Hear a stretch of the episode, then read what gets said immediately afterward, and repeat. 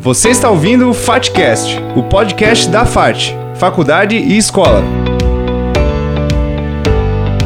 Oi, eu sou Henrique Sebem e este é o FATCast História na História, edições especiais do podcast da FAT que contam histórias que aconteceram na história do mundo. O episódio de hoje tem como tema abolição. Quem conta ele pra gente é a professora de história, Janaína. O dia 13 de maio de 1888 é um marco na história brasileira. Nesse dia, a princesa regente Isabel assinou a Lei Áurea, a lei que prevê a liberdade a todas as pessoas escravizadas no Brasil. Muitos são os que dizem que essa data deve ser comemorada, mas ela não é vista sobre esse ponto uh, pelos movimentos negros. Porque o Brasil foi o último país independente a libertar seus escravos.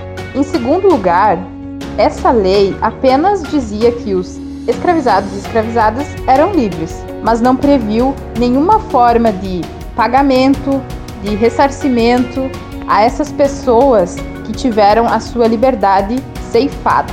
Em terceiro lugar, mas não em ordem de importância, é que o Brasil já estava há muito tempo afrouxando, diminuindo o número de escravizados. Tem a lei do sexagenário, que pessoas a partir de 60 anos eram libertadas.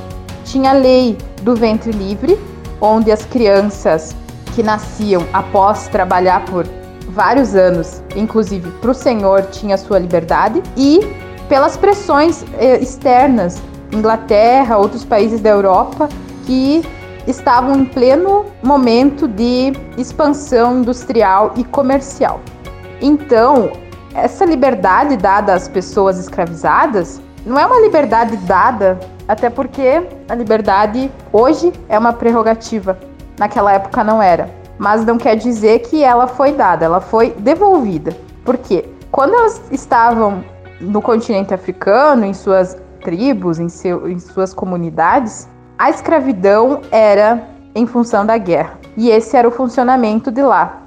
Não existia a pessoa ser transformada em mercadoria como aconteceu no Brasil em vários outros países após as grandes navegações. Então, essa presença europeia nos espaços tanto da América quanto da África, fazendo as pessoas lutarem umas contra as outras e, a partir disso, transformar os perdedores em mercadorias, isso é algo criado pelos europeus e que depois, inclusive, levam a os créditos por terem libertado escravos. Então, esse dia não é de comemoração, mas um dia de reflexão, porque toda a história, apesar de vários movimentos e de várias mudanças que têm ocorrido com o passar do tempo, a história ainda é muito eurocêntrica. Então, a visão dos brancos, dos europeus, é sempre a que prevalece. É difícil que a gente leia livros de pessoas negras que falem sobre a escravidão. Ou é até mesmo que a gente leia, a gente não, não leva em conta que possa ser uma pessoa negra. Machado de Assis é um, um exemplo. Ele era negro, mas que é muito difícil e que é um movimento bem recente em que se mostra a foto dele colorida e que se fala que ele era um escritor negro.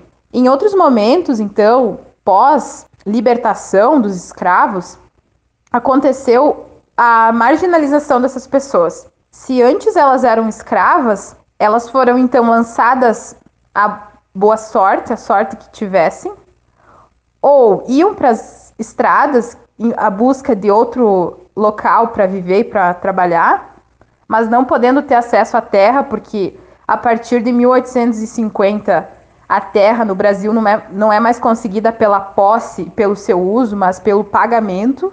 Então elas ficam nas fazendas, trabalhando por salários mínimos e praticamente perpetuando a sua família na fazenda em moldes muito próximos à escravidão, mas com um nome diferente, por exemplo, de um contrato.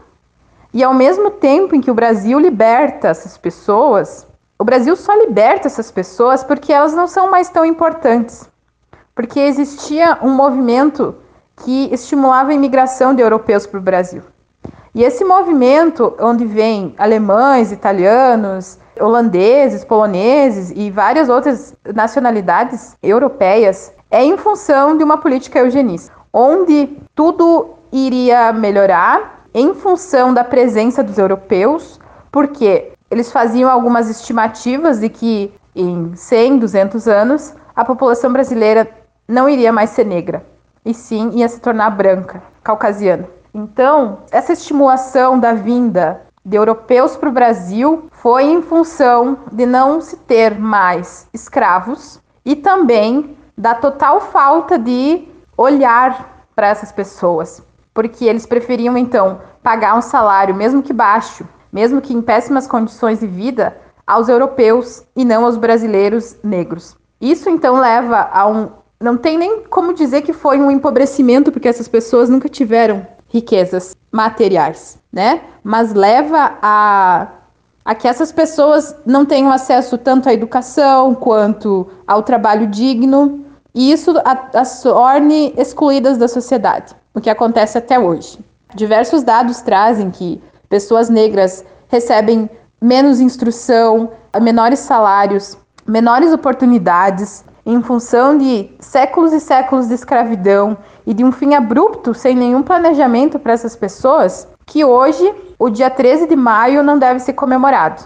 O 13 de maio ele deve servir como um marco da luta contra essa diferenciação social pela cor, preconceito, racismo, né? Porque embora exista um país laico na Constituição, embora todos sejam iguais perante a lei, a gente sabe que não é em família branca que se dá 80 tiros, não é em uma, uma pessoa branca que se aponta o dedo quando se tem um suspeito é, de algum crime. E tudo isso é coisa que foi sendo construída e reforçada pelas elites, pelos donos do poder, que apesar de serem a minoria, inclusive em, questão, em questões étnicas, mas que pelo poder do dinheiro eles acabam tomando conta de todos os outros setores do país. 13 de maio é dia de se pensar nos heróis negros, Lima Barreto, um escritor, Machado de Assis, outro escritor, Carolina de Jesus, Zumbi dos Palmares, Dandara, Marielle Franco, essas pessoas que se dedicaram durante suas vidas a diminuir as diferenças. A gente sabe que hoje a única forma, a única tentativa que foi feita para reparar isso são as cotas em universidades, Bolsa Família, eh, programas sociais, mas é de se pensar que se realmente a gente tivesse uma sociedade igualitária, essas ações não seriam necessárias. É importante que elas existam, mas ao mesmo tempo é importante que no futuro próximo elas deixem de ser necessárias para que o Brasil realmente seja um país desenvolvido, não apenas economicamente, mas socialmente, onde as pessoas tenham acesso ao trabalho, à moradia, à educação, à renda e que essa ideia da meritocracia, de que a gente consegue só com a força de vontade, ela seja deixada de lado e não torne a vida das outras pessoas mais difíceis ainda. O Fatcast História na História traz a você histórias que aconteceram na história do mundo. Obrigado por ouvir. Tchau! Fatcast, o podcast da FAT, Faculdade e Escola.